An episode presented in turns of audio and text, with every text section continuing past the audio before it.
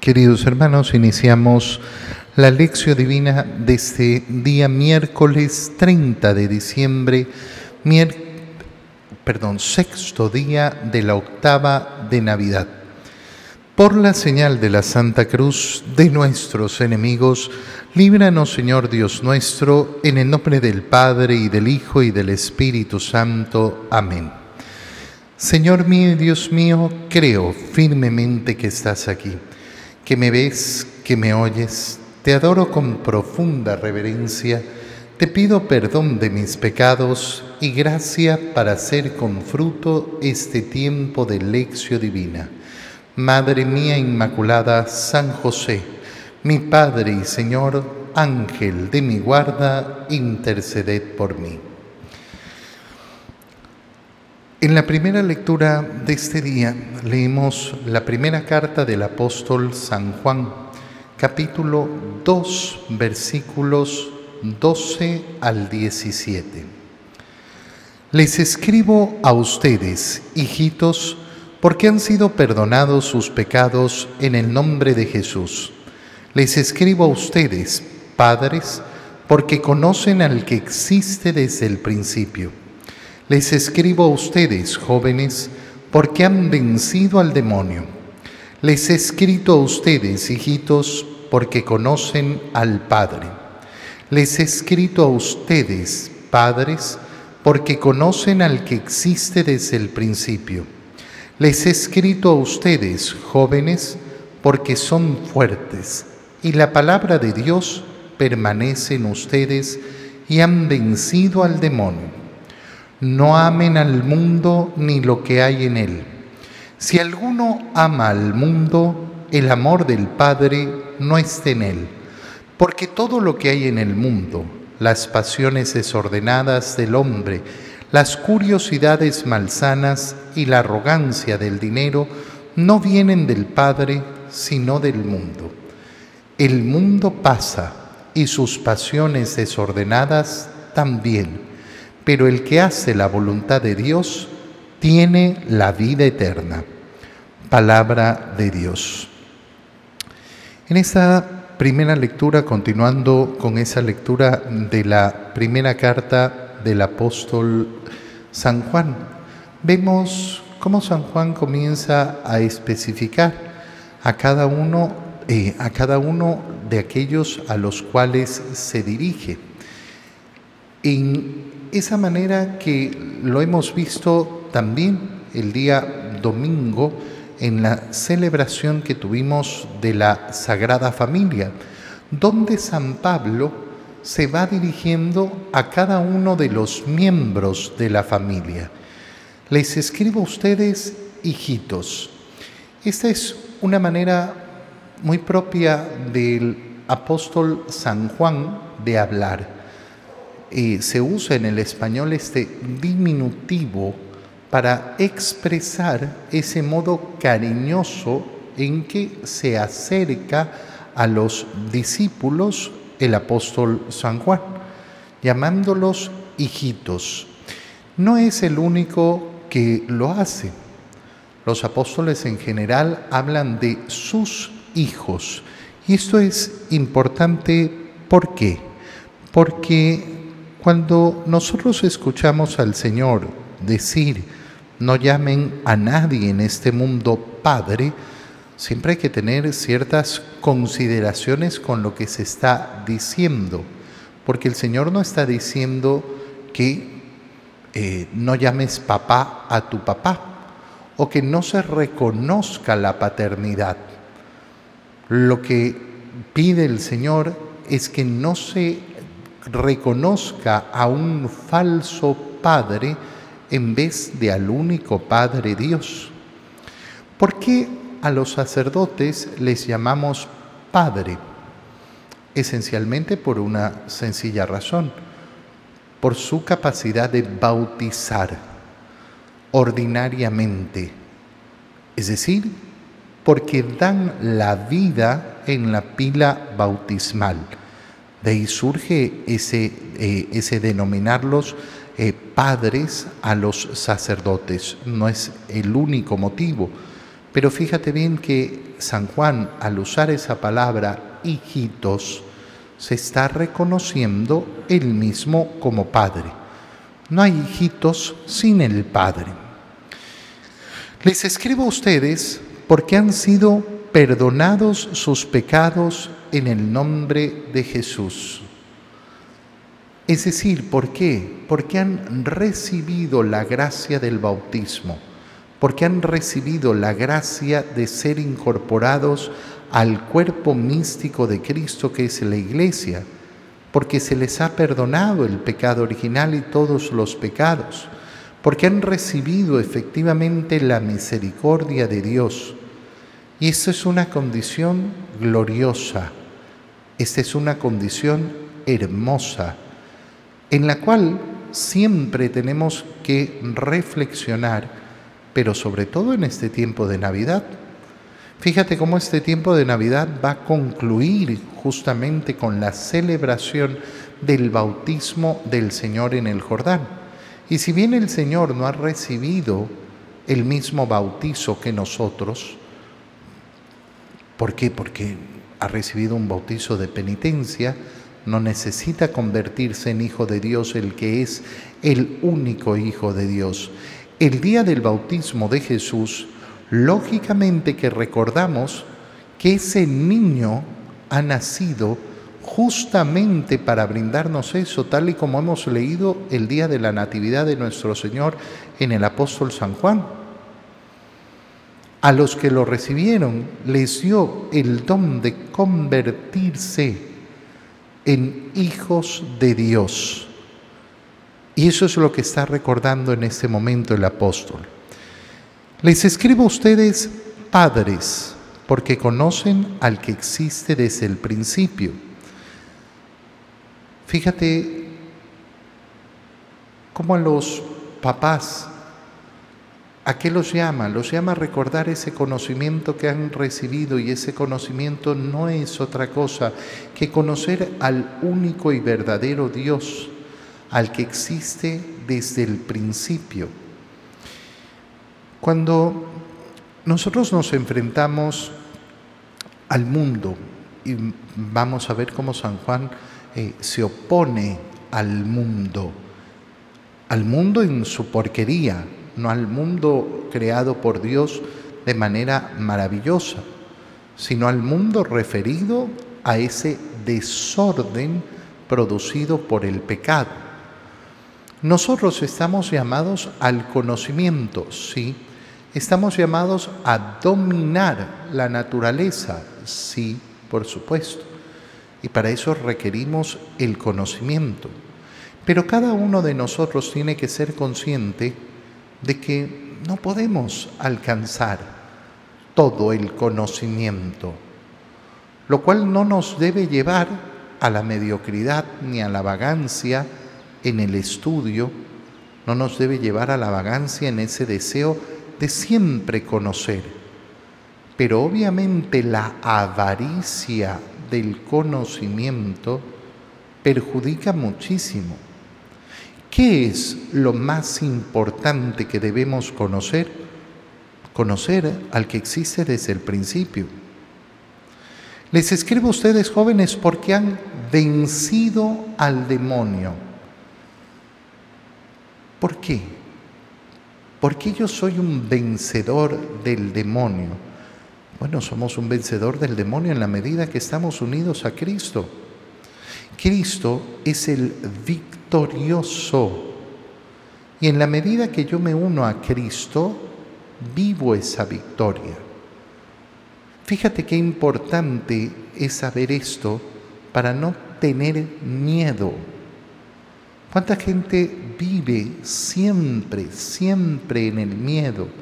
Siempre en el miedo y no en la confianza que nos da la victoria del Señor. Hay personas que cuando oyen hablar del demonio tiemblan. Ah, no, qué feo. ¿A qué temes? ¿Crees acaso que el demonio es más que Dios? ¿Crees de verdad que el demonio va a ser más que Dios? dominará la vida de aquellos que no están en el Señor. Pero aquellos que estamos en el Señor, aquellos que queremos vivir en el Señor, ¿qué es lo que va a lograr? Matarnos. A mí me ha amenazado muchas veces el demonio, te voy a matar, me acabo de confesar. Y se enoja entonces. Me acabo de confesar, ¿qué, pretendes? Matarme y mandarme al cielo. Muchas gracias. Muchísimas gracias.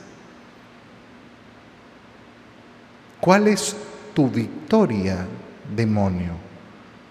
Ninguna. ¿Te puede hacer pecar? Sí, claro. Te puede hacer pecar a ti, me puede hacer pecar a mí. Nos puede inducir al pecado. ¿Y qué vamos a hacer? Levantarnos. Levantarnos.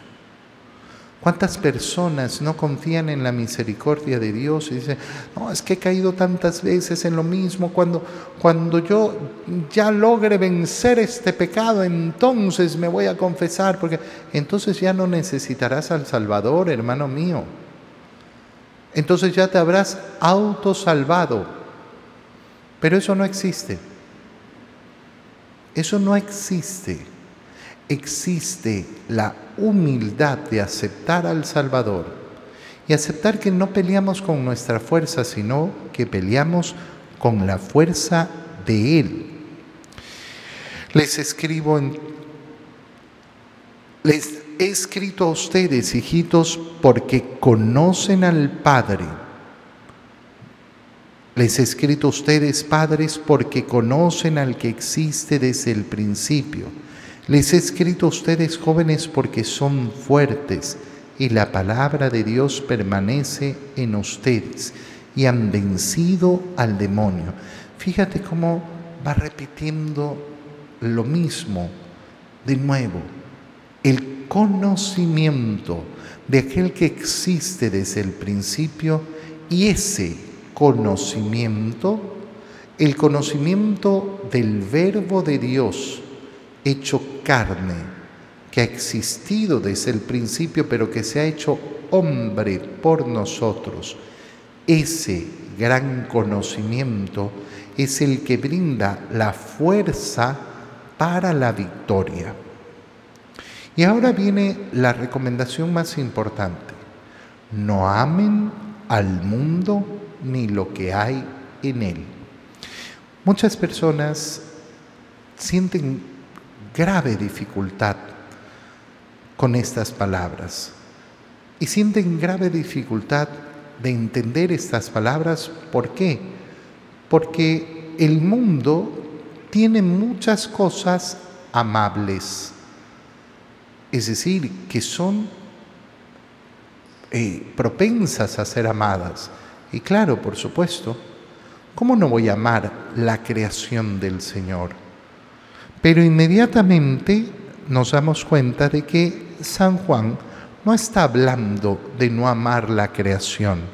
San Juan está hablando de no amar el desorden de la creación. Y a eso es a lo que le llama mundo. Si alguno ama el mundo,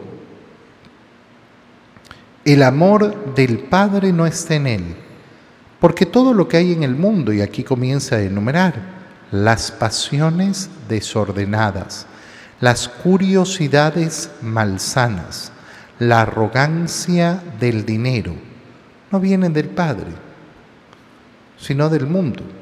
Y entonces, claro, no se trata de no amar al mundo creado por Dios, sino esos desórdenes que no son originados en el amor creador de Dios desde el principio.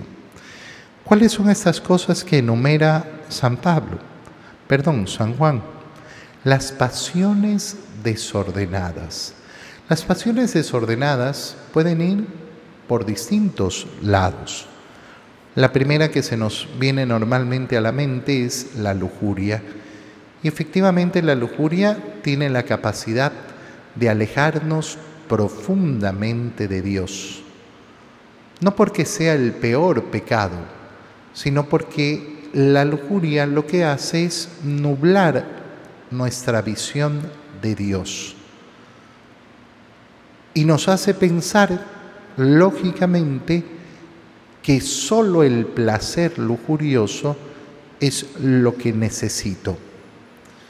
Hay que tener mucho cuidado en el mundo de hoy porque el mundo de hoy es un mundo extremadamente lujurioso, donde las personas viven una lujuria desordenada con una naturalidad, digámoslo así, cotidiana, diaria, normal. Estamos acostumbrados a la lujuria, porque la lujuria se nos presenta en todas formas, en todos los modos, por todos los medios. Pero las pasiones desordenadas no van solo por la lujuria. Una pasión desordenada puede ser esos apegos sentimentales que tengo.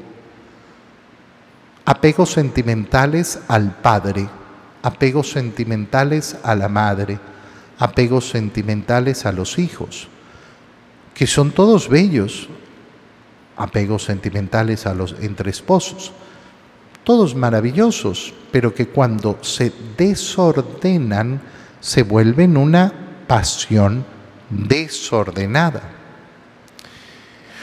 En las curiosidades malsanas hay que tener mucho cuidado porque el mundo ofrece continuamente el conocimiento del futuro. Fíjate cómo se volvió una cotidianidad pretender conocer lo que me va a suceder hoy. La lectura del horóscopo, que tantos pretenden decir, no, yo para divertirme no creo. Mentira, el rato que lo lees, crees.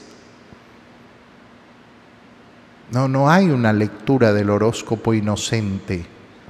No te engañes. No existe eso.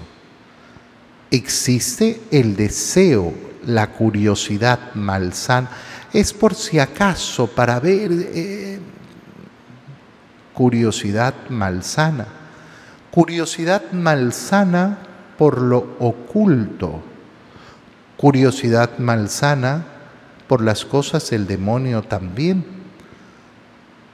¿Cuántas personas a veces a mí me quieren preguntar, Padre, y no sé qué, y no sé cuánto, y qué, cómo es, y cómo no sé ¿Para qué quieres saber? ¿Cuál es, ¿Cuál es el deseo de tu conocimiento? La curiosidad malsana de querer conocer detalles escabrosos, truculentos. Fíjate cómo esos videos de asesinatos, eh, esta semana ocurrió uno en, en Manta, ¿no? Y se hacen virales inmediatamente. ¿Por qué? Porque quiero ver el momento en que lo matan. Una curiosidad malsana. La curiosidad malsana de preguntarle a las personas, ¿no? Cuando ha fallecido un pariente, ¿y cómo fue? ¿Y qué? ¿Y qué? ¿Y qué pasó? ¿Y qué? ¿Y qué? Querer conocer detalles. Falleció, falleció de esto. Vamos a rezar. Vamos a vivir el luto, lógicamente. ¿Cuál es la necesidad de conocer los detalles eh, escabrosos de cómo, cuándo, qué? La arrogancia del dinero Fíjate cómo lo expresa San Juan, la arrogancia. La arrogancia de pensar que el dinero va a darme lo que necesito. La arrogancia de pensar que si tengo asegurado el dinero, tengo asegurada la vida. La arrogancia de pensar que no hay nada que sea más importante. Fíjate cómo cuando viene una crisis económica en una familia, en un matrimonio, comienzan a aparecer un pocotón de problemas y yo recibo a tantas parejas, padre, todo iba bien, pero eh, en esta crisis, mm, sáquense la venda de los ojos. No, no todo iba bien. La arrogancia del dinero los hizo pensar que no importaban un pocotón de cosas. ¿Por qué? Porque total teníamos una situación económica buena.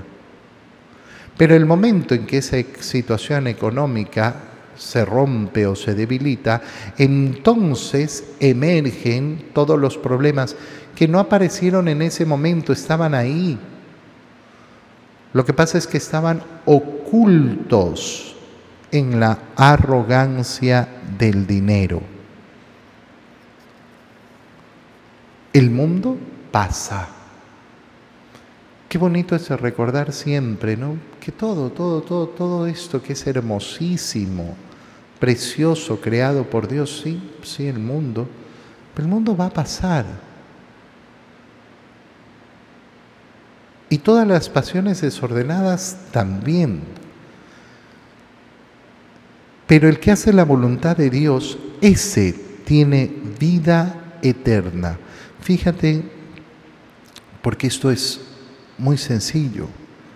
Yo en esta vida puedo dedicarme, es que tengo que buscar el placer, yo tengo que conocer el mundo, tengo que viajar, tengo que aprovechar, solo se vive una vez. Mm. Quien piensa así, quien vive así, vive efectivamente en ese trauma de querer aprovecharlo todo. Quien se da cuenta que este mundo pasa y vendrá entonces la vida eterna, sabe que no pierde nada en este mundo, porque está dedicado a ganar lo eterno. ¿Cuánto me gustaría a mí dedicarme a viajar y conocer el mundo? Sería precioso, claro conocer esos lugares maravillosos que ofrece el mundo. Llegará la vida eterna donde voy a conocerlo todo, donde voy a tener la capacidad de conocer toda la creación de mi Señor y gozármela no en diez días de vacaciones, sino en la eternidad. Y entonces uno tiene que preguntarse, ¿dónde tengo el corazón? Tengo el corazón en aprovechar, aprovechar esta vida, aprovechar esta vida porque es la única que hay, porque solo se vive una vez, porque eh, lo comido, lo viajado, lo disfrutado, eso es lo más importante y no me lo quita nadie. O entiendo que yo no pasa nada si me pierdo todas las oportunidades de este mundo? Porque estoy enfocado en ganar la oportunidad más grande que es la del gozo eterno. No se trata entonces de no, eh, no saber disfrutar ni no, no querer disfrutar. Se trata de saber dónde está el verdadero deleite. En el Evangelio continuamos la lectura del Evangelio de San Lucas capítulo 2 versículos 36 al 40. Es la continuación de esa escena de la presentación de Jesús en el templo. En aquel tiempo había una profetisa, Ana, hija de Fanuel, de la tribu de Aser era una mujer muy anciana. De joven había vivido siete años casada y tenía ya 84 años de edad. No se apartaba del templo ni de día ni de noche, sirviendo a Dios con ayunos y oraciones. Cuando José y María entraban en el templo para la presentación del niño, Ana se acercó, dando gracias a Dios y hablando del niño a todos los que aguardaban la liberación de Jerusalén. Una vez que José y María cumplieron todo lo que prescribía la ley del Señor, se volvieron a Galilea, a su ciudad de Nazaret. El niño iba creciendo y fortaleciéndose, se llenaba de sabiduría y la gracia de Dios estaba con él. Palabra del Señor. La primera cosa que nos muestra esta segunda parte de la presentación del niño en el templo es esta figura de esta profetisa Ana, una mujer anciana que de joven había estado casada siete años, siete años y había quedado viuda. Ya tenía 84 años de edad. ¿Qué hace esta mujer con su vida? ¿Qué hace esta mujer que solo duró casada siete años? Habrá tenido sus hijos, sí, probablemente. Crió a sus hijos, los vio crecer y después buscó qué es lo que tenía que hacer según la voluntad de Dios. Fíjate bien qué importante es esta figura de Ana, de Ana. ¿Por qué? Porque el mundo nos dice de una manera terrorífica que si no tengo la esposa al lado, si no tengo el esposo al lado, mi vida no está completa. Y hay que tener mucho cuidado con este pensamiento del mundo, porque es un pensamiento esclavizante Oye, son muchas personas las que sufren efectivamente la soledad por distintos motivos. Algunos porque sus esposos, sus esposas han fallecido. Otros porque su matrimonio se ha roto por diferentes motivos. Por diferentes motivos.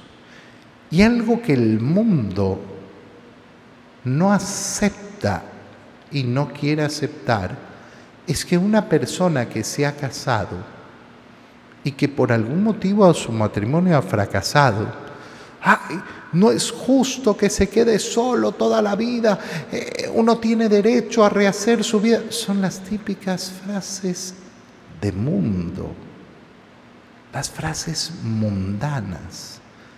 Yo las tengo que escuchar constantemente y te lo reconozco me agotan, me agotan, me agotan profundamente. Uno tiene derecho a rehacer su vida, por supuesto, gracias a Dios. Rehacer nuestra vida en libertad. La profunda libertad de los hijos de Dios que no nos obliga a nada y peor nos obliga al pecado. Yo he tenido la desfortuna, digámoslo así, que vivir una separación de mi matrimonio porque mi esposo, mi esposa hicieron horrores. Y es terrible, terrible, verdaderamente terrible. ¿Y acaso soy yo el culpable? Posiblemente no. Posiblemente habrá algo de culpa, por supuesto Siempre en una relación matrimonial hay dos, pero lógicamente vemos casos donde hay una parte que es la terrible, la que no ha cumplido aquello que prometió. Y entonces, ¿por qué no puedo rehacer mi vida? Rehazla, pero no en el pecado. Y no creas que la única manera de vivir la vida es teniendo otra al lado, teniendo otro al lado, como si eso fuera todo, como si no existiera nada más. Esa es una visión tan diminuta, tan pequeña, tan pequeña. Esta mujer que ha sufrido efectivamente esa ausencia del esposo, ha sabido encontrar el propósito de su vida en las manos del Señor y por eso no se apartaba del templo ni de día ni de noche, sabiendo aprovechar su tiempo. A mí siempre me sorprenden aquellas personas que creen que a la misa diaria vienen los viejitos porque no tienen nada más que hacer. Vienen muchas personas mayores, sí, claro, como vienen muchos jóvenes y vienen de todas las edades. Pero no hay ningún adulto mayor, ninguno, que venga a misa a diario, si no es porque ha caminado en su vida en esa cercanía con el Señor. No es que ahora que no tiene nada que hacer, ahora, ahora, no, no, porque mira, los hogares están plagados de personas adultas mayores que no mueven un dedo por Dios y que tienen todo el tiempo del mundo y que no buscan esa comunión frecuente, que no buscan estar en adoración delante del Santísimo Sacramento y que no se les pasa ni siquiera por la mente hacerlo. No es en la última etapa de nuestro camino donde nos acordamos de Dios y entonces voy a empezar a vivir. No, lo que se vive de ancianos es lo que hemos construido a lo largo de nuestra vida. Lo segundo es cómo el niño va a Nazaret junto con José, con María, e iba creciendo y fortaleciéndose, llenándose de la sabiduría y la gracia de Dios estaba con él.